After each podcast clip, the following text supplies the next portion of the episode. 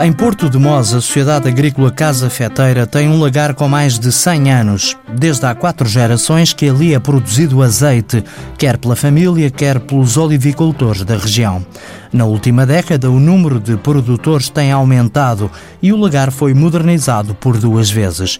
Na última delas, explica Graça Feteira, sócia da empresa, o investimento serviu para comprar equipamento mais eficiente. Foi sobretudo para fazer mais em menos tempo, produzirmos mais azeite em menos tempo, por um lado, extrair, conseguirmos uma extração mais uh, maior, da, mais eficiente da, da, da, do azeite das nossas azeitonas e pronto, e para, porque, porque o número de clientes aumentou bastante. O investimento teve o apoio da ADAI, Associação para o Desenvolvimento da Alta Extremadura, e veio facilitar a vida aos produtores com quem a Casa Feteira trabalha. Portanto, os clientes trazem a azeitona dos olivais, não precisam de a limpar, porque nós temos equipamento que o, o agricultor chega lá, uh, despeja a azeitona no fio que nós temos e temos uma máquina de limpar, que é um, um, serviço gratuito que nós fazemos.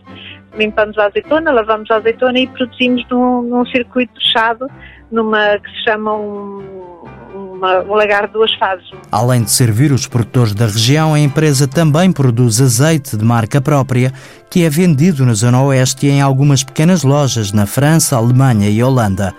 A próxima aposta é melhorar a qualidade ambiental. Acabar com os herbicidas para conseguirmos um azeite, um azeite mais, eh, não digo biológico, mas já com, com uma, muito próximo disso, para implementarmos uma nova marca, que será uma marca de azeite prémio. Ao mesmo tempo, a Casa Feteira quer plantar mais 5 hectares de olival.